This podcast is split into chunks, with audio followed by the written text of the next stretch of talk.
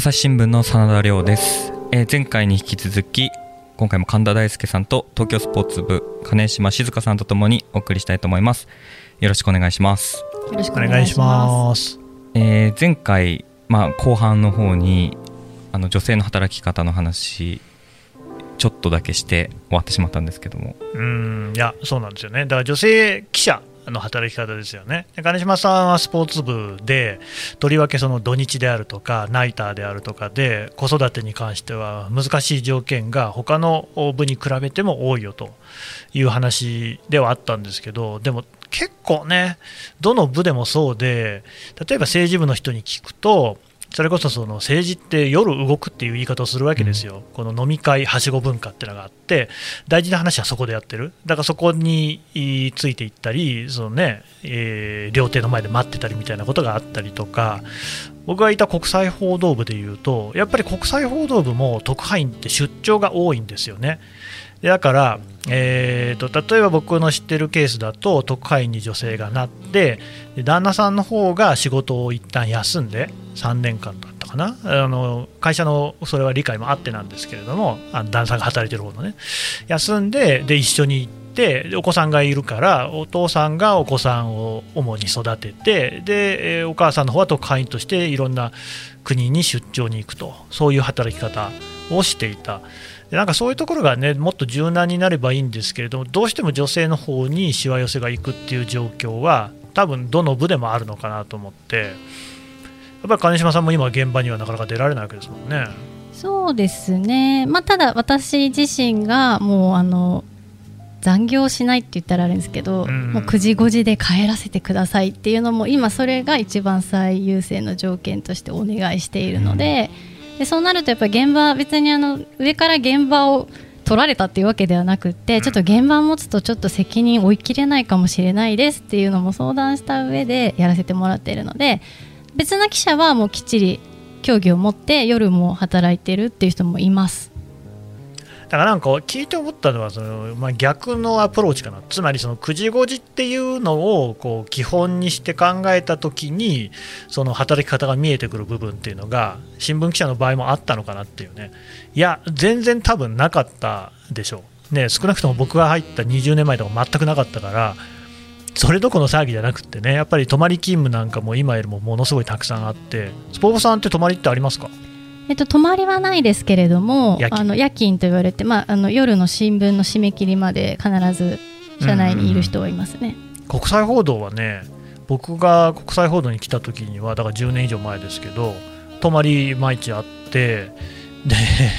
寝るのが3時ぐらいで6時までには起きなきゃいけないんですよね。それはその睡眠時間としてやっぱり人間としておかしいからあの寝ない人もいましたしね。ただそれこそ時差があって24時間世界では何かしら起きてるっていうふうに考えちゃうともうそうせざるを得ないわけですよ。でも、まあ、そうは言ってもあの例えばネットの、ね、読まれ方記事の読まれ方とか見てても午前0時から5時ぐらいまでってやっぱりすごく少ないほとんどないから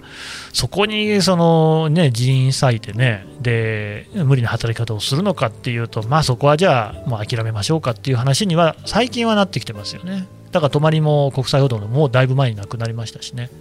うん、そういうこう動きっていうのはあるのかもしれないですね。そうですねなんか何でもやろうってやっぱ無理でしょ。あその子育てとの両立っていうことまあそうだし、だからなんていうのかな、その記者の働き方そのものが、うんら昔ってあんまり意味もなく長く張ってたりしたと思うんですよ。そうですねもう言われたもんだって1年目の時に、もう他社より絶対早く帰ってくるんじゃないですか。ああ言われましたあああるある記者あるあるじゃないですか それはあやっぱりみ言われてましたあね。言われたことありますよあのん他者が帰るまではいろとね、くだらないですよね。でも前者言われてるから結局誰も帰らないっていう。でだからみんなで締め合わせし合わせて、ね。あの読売が帰りましたんで僕も帰りますみたいな、で読売は汗が帰ったんでって言ってるっていうようなね のはありましたけどね。ありましたありました。口裏合わせじゃそないうですけど。そうそうそう。いやくだらないんですよ。本当に。全くくだらないよね。なんかある程度の合理性みたいなの絶対持ち込んだ方がいいんだろうなっていうね。うん。確かに。だいぶ変わりましたけどね。でも本当に変わったでも僕が入った時もすでに変わったって言われてて僕よりも5年10年前の先輩とかだとその地方総局の泊まりは全部その新人がやってたんですよね。うん。だからまあ2人配属だったりすると1日交代でどっちか毎日必ず泊まってる、えーうんなんかなんだったらもう住んでる人とかもいたっていう。ね、もう住んだ方が早いですそうそうそう。そのくせなんか家は一応あってな全く行かないみたいな、うん。まあでもね昔ってそういうまあ社会全体が野蛮な感じありましたからね。うーうん。ん気合で乗り切るみたいなところそうはそうそうそう、ん。だって別にあれですもんね職場知らないですけどやっぱり学校とかで普通に僕の時は体罰は普通でしたからね。ああ金島さんの時どうですか？私はたまたまなかったのかな？まあでも僕より一世代一世代っていうのかな下ですもんね。10年ぐらい下ですからね、だいぶだから世の中って良くなってんですよ。うん。これでも。これでもよくなって。なんか金島さんがなんか。うん。うん。あ今思い返したらありましたね、何？私自身じゃないですけどあその体罰。ありましたありました。はい。私自身が直接じゃないですけどあったあったいやだからそれも結構スポーツと密接に絡みついてくるテーマではあるじゃないですか。だからねその日大アメフト部の問題とかもすごい話題になりましたけどそういうところっていうのはでも朝日新聞ってね結構こう他のスポーツ紙さんと比べてもね頑張ってんじゃないかって僕は思ってるんですけどね、あそうですね。私も今あの、うん、数少ないですけど持ってる担当が子どもとスポーツっていうテーあれいいマで今ですよね。はい、うん。取材していてやっぱりねあるんですよねいまだにううん。でもそれこそなんかその指導者の意識も変わってる。だからちょっと前にあの中田英寿さんのねあ指導してた方のやつ載ってましたけど、あありましたね。中田さんがこう言ったことによってその人も意識を変えてで今全然違う教え方してるとか、あれはなんかすごく面白かったですね。はい、ただちょっとこの問題根深くてという話をしていいですかね、ちょっと。なんであのああいう連載とかに登場する方はそうやってこう、うん考えを改めた方とかが。登場してくださるし今つあとは体罰を伴わない指導法とかをされてる方が登場するんですが現在進行形でやってることはもちろんなかなまあかね、喋ってくれないですし出ても来てくれないですしそういう記事だと分かると多分読んでくれてない、なんかちょっとぎくりみたいな。本当はそういう人たちに気づいてもらいたくって私たち記事出してるん書いてるところもあるんですけどなかなかね、なんか難しいなと思います。うーんなんかスポーツも結構本当典型的なホモソーシャル世界じゃないですか。でだからその後ね森喜朗さんの件で、まあ、あれもスポーツのね親玉みたいな大会での出来事だったわけですけれどもすごく象徴的だなと思いましたよね。なんかその内輪の中ではその論理がまかり通っちゃう。だから体罰とかもそういう側面があるんだろうなっていうね。まあ閉鎖的ですよね。うーん。うん。あどうしてそうなっちゃうのかな？だってスポーツっていうのはもうむしろ逆にねその開かれたものであるはずじゃないですか、はい、誰でもできるしどんな国の人ともスポーツを言葉にしてやり合えるっていうね、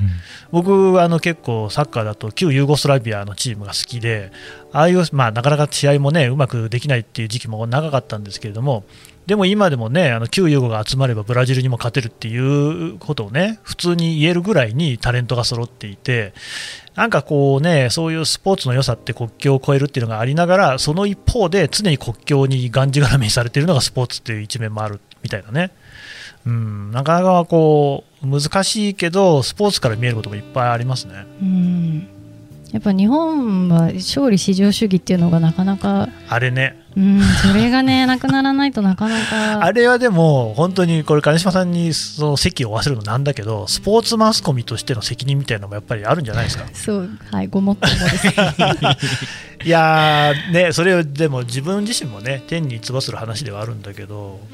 メダルの予想とかもやっぱしますもんね。はいそうなんです。メダルの数でもはいあれもどうなんだ別にメダルを取れっていう意味で書いてるわけじゃないでしょ？もちろんです。分冷静に分析すると世界のレベルから見て日本はこれぐらいだろうなっていうのは、まあ、ある種、まあ、科学的というか客観的に見てっていうことですもんね。そうですね。し一定のニーズがあるんじゃないかとやっぱ気にされ、うん。気になるんじゃないかな皆さんと思ってこちらとしては出いしている。やでも確かにそうなんですよ、それはないとオリンピックを見るときにもその指標、物差しがないから、あじゃあこの競技は結構世界レベルで期待できるんだなとか、ここの競技はそこまでねメダルはいかないかもしれないけれども、じゃあ入賞したってすごい価値なんだなとかね、いうのは分かんないですからね。うん。と思って書いて出していますこちらとしては。別に煽ってるとかっていうまあでもそれをなんか全部受け手の問題ですって言っちゃうとね、うん。傲慢ですよね、ね。やっぱね、はい。どうすればと難しいですね。難しいですね、うん。でもちょっとちゃんと取り組んでいかなきゃと思って今、はい、やってますうちのスポーツ部では。そういう、金島さんとしてはそのスポーツの記事の中ではどういうのを一番読んでほしいんですか？その試合の、ね、展開を追ったものなのかその人物みたいな話なのかもうちょっとこの俯瞰したものあるいはこの、ね、本当にこう一人称で書いてあるようなコラムみたいなのに良さがあったりもするじゃないですか。どの辺が一番いいですかね？いやあの全部読んでほしいです。よ それそりゃそうだけど。まずうん読んでほしい。うん今あのスポーツライいわゆるこう試合の勝った負けたに関する記事っていうのは今皆さんいろんな状態で見れるじゃないですか、うん。ねまあなかなかそこの難しさがありますね。うん。それ書くんであればもう皆さんがわからないようなところに踏み込んで書けるかどうかっていうのが我々も求められますしあとはやっぱりその勝った負けただけじゃない勝敗の部分っていうのを届けたいかな。私たちしか知らない話とかも聞けたりしていますしそこが面白かったりもするので私はそういうのが好き自分のもう好みになっちゃいますけどそういうのを届けたいなとは思いますね。確かに。うん、いやーそうなんですよ、多分ね、もう今、その新聞、デジタル系のね、新聞編集者業界の定説として、やっぱスポーツが厳しいんですよね、勝負が。これ、どういうことかっていうと、まず媒体の数が多い。えー、と一般紙はねこうやってえースポーツ部持ってて、まあ、それなりの書体でありますとで当然スポーツ紙がそこにあるとでスポーツ紙も数がたくさんある。でさらに競技ごとの媒体があるわけですよね。サッカーなんかがすごく典型的ですけれども、まあ、あの有名どころだとサッカーマガジンみたいなところもあるしもっとそれこそ球団ご球団ごとっていうのかな。あのチームごとに追っかけているようなメディアとかあと個人のライターさん。さらにはそのサポーターの中にももうほとんどメディア並みの発信力を持っている人もいると。であのスタジアムに行ってもうリアルタイムにツイートとかしてるわけですよ。どうしたらそれ見たら一番早いじゃんって話になると。速報いらないよねと。でそういうこう裾野がめちゃくちゃ広いからでそこにさらにその海外の話とかになってくると海外にも現地で取材をしている日本人の人なんかはライターさんとかいるしそれこそ住んでる日本人とかもいるしと。敵が多いんですよね。そういうことです。ライバルがめちゃくちゃ多い。はい、うん。どうするんですか？を今日々考えているところなんですが、まあ、やっぱり一番は独自性をいかに出せるかっていうところですよね。何ですかね朝日新聞のスポーツにおける独自性って。うーん。やっぱりまだまだ言っても取材する人間の数は多いうん。じゃないですか。だからそれを全部でどれくらいですか今？70人ぐらい？そうですね。あの大阪とかはいうんあと駐在広島担当とかね。広島に住んでますし。あ広島担当、はい。そうですね。あと北海道うん。にもいたりするんで。だからそれを生かしてっていうのはそうですね。既存のメディアの強みでそこでさらにどこにも出てない独自の話をっていうのを今頑張ってるんですけどそんな簡単には出てこなくて日々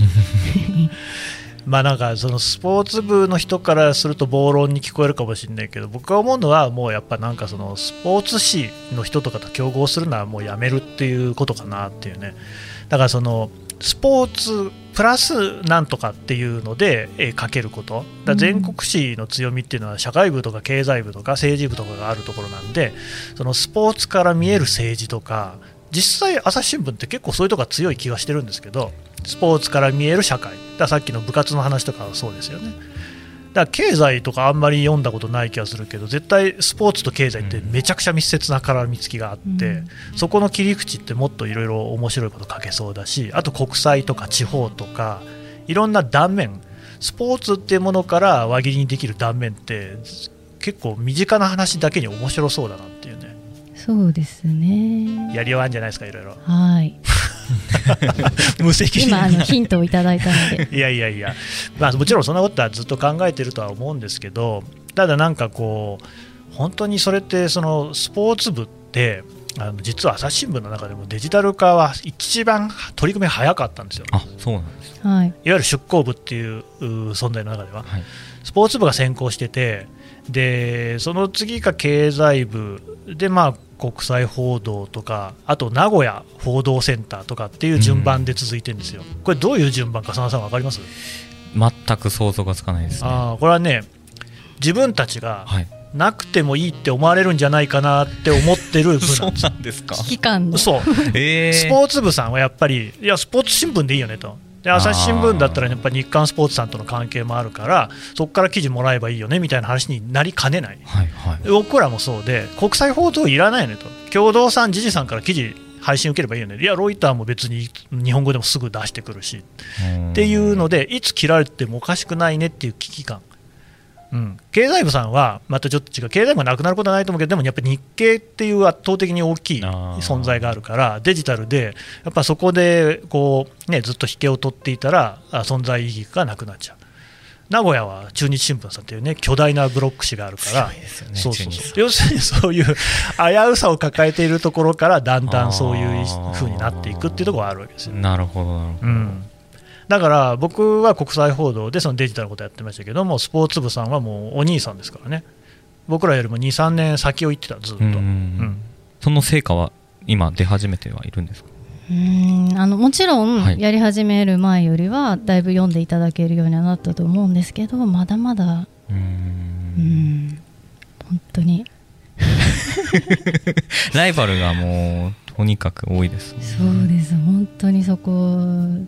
ですね。どうしたらいいですか神田さん。っていう相談を本当に実際したんですよ 神田さんには、い、やまあでもさっき言ったようなことだと思いますし、うん、あとはやっぱり言ってもですね記者のレベルが高い。まあそれ他社さんとね比較してどうこう言うつもりはないんですけどもう純粋にやっぱ高いと思います。ポッドキャストにもいろんな方出ていただいて、この間もあの相撲の竹園さんに出ていただきましたけど、まあ、そらいろんなこと知ってるし、取材経験の蓄積も長いし、何でしょうね、あとはだから出し方とか見せ方、あとスポーツってどうしてもその時やっていることに目が行きがちなんだけれども、まあ、過去のこととかこれまでにあったことなんかももう少しこう出していく。でスポーツの記事に関して言うとやっぱりナンバーっていうのが一つなんかこう革命的な存在として昔あったと思うんですよ、まあ、今もその輝きっていうのはあると思いますけれどもああいうジャーナリズムとは全然違うその朝日新聞ならではのこう個性みたいなのを打ち出せていけるといいですよね。そうですね。うん、もう振り切らないとでもなんかこう新聞これまでやってきた概念の中で何かやろうとしても多分ちょっと限界があるのかなっていうのは。だからあの YouTube チャンネルを立ち上げてみたりとかフィギュアスケートの。はいはい。もう個人のツイッターアカウントを持ってそこでもうその記事だけじゃなくて情報を発信していくとかっていうのもかなり社内ではスポーツ部積極的にやってたりとか。はい、ツイッターアカウント持ってるスポ部の記者さん他の部と比べてもかなり多い、ね、と思いますね、で、うん、あの競技ごとにアカウントもあるので、うん、もう書いたらとにかく宣伝までするのが記者の仕事っていうのが多分だんだん染みついてきてて、多分タブさんはまだ書くところまでが仕事っていうところまあ、増えてきてるはいると思うんですけどスポーツ部は特にもう危機感がすごいのでただ世に配信されただけでも読んでもらえない届かないっていうところを痛感しているのでただもっともっと多分振り切らないとダメなんだと思います。なるほど。大手の新聞社でスポーツ部の記者をやることでなんか他のスポーツ紙とかじゃなくて得られることとかってあるんですか？利点みたいなところって。うん。やっぱりさっきあの神田さんもおっしゃいましたけど、はい、全然違う部署と一緒に仕事をしたりすることでちょっと違った切り口で記事が書けるっていう。もうスポーツ紙とかは基本的にもスポーツの現場で勝負みたいなところもありますしやっぱスポーツライティングとかっていうことじゃないところをやるやれる強みはあるかなと思います。なるほど。まあ、あとあれじゃないですかね、やっぱりスポーツ紙さんまあ、これもね、スポーツさんがそのどうこうっていうつもりは全然ないんだけれども、やっぱ多分ダイバーシティみたいなものとか、ジェンダーみたいなものの視点とかっていうのは、どっちかっていうと、朝日新聞みたいな新聞の方が早く取り入れることができるような気がするんですよね。そういう、なんだろうね、物差しというか、そういう切り口っていうのは、もういち早く、日本でどこよりも早くやれるっていうような感じで出していくとかね。うん、なんかそれこそ LGBTQ のそのスポーツ事情みたいなことにしても、まあ、書いてると思いますけどより力を入れていくであるとかなんかまあ SDGs 的な視点ね。SDGs っても本当難しいんですけど範囲がめちゃくちゃ広いから、うん、うん。ただなんかスポーツの良さっていうところと SDGs っていうのは食い合わせはいい気がしますけどね。うん、どうですか、いやあの考えてますよその辺は、うん。ね、あとはそのこれネットで記事出す時にに重要なことなんですけど読み手に自分事として感じてもらえるかどうかってすごく大事なんですよ。だから、LGBT とか SDGs と絡めて書くとしてもやっぱりどこか遠い国の出来事だとか遠い世界の出来事って思った瞬間にあんまりこう興味を持っていただけないっていうのが事実としてあるのでそれをいかに、まあ、スポーツ自体もやっぱりあの趣味とかが多様化していく中でスポーツ好きの人自体も多分減っているっていうのもあるのでそれをいかに自分事として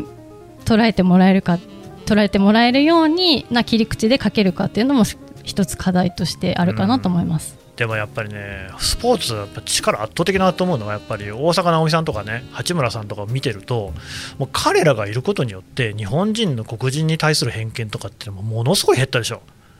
あすごいですよね、もう全くこう、ね、我々が何行書いたって、もう及びもよらないっていうね、説得力がありますもんね。そうなんですよ。うん。私たちがああだこうだ言うよりも。うん、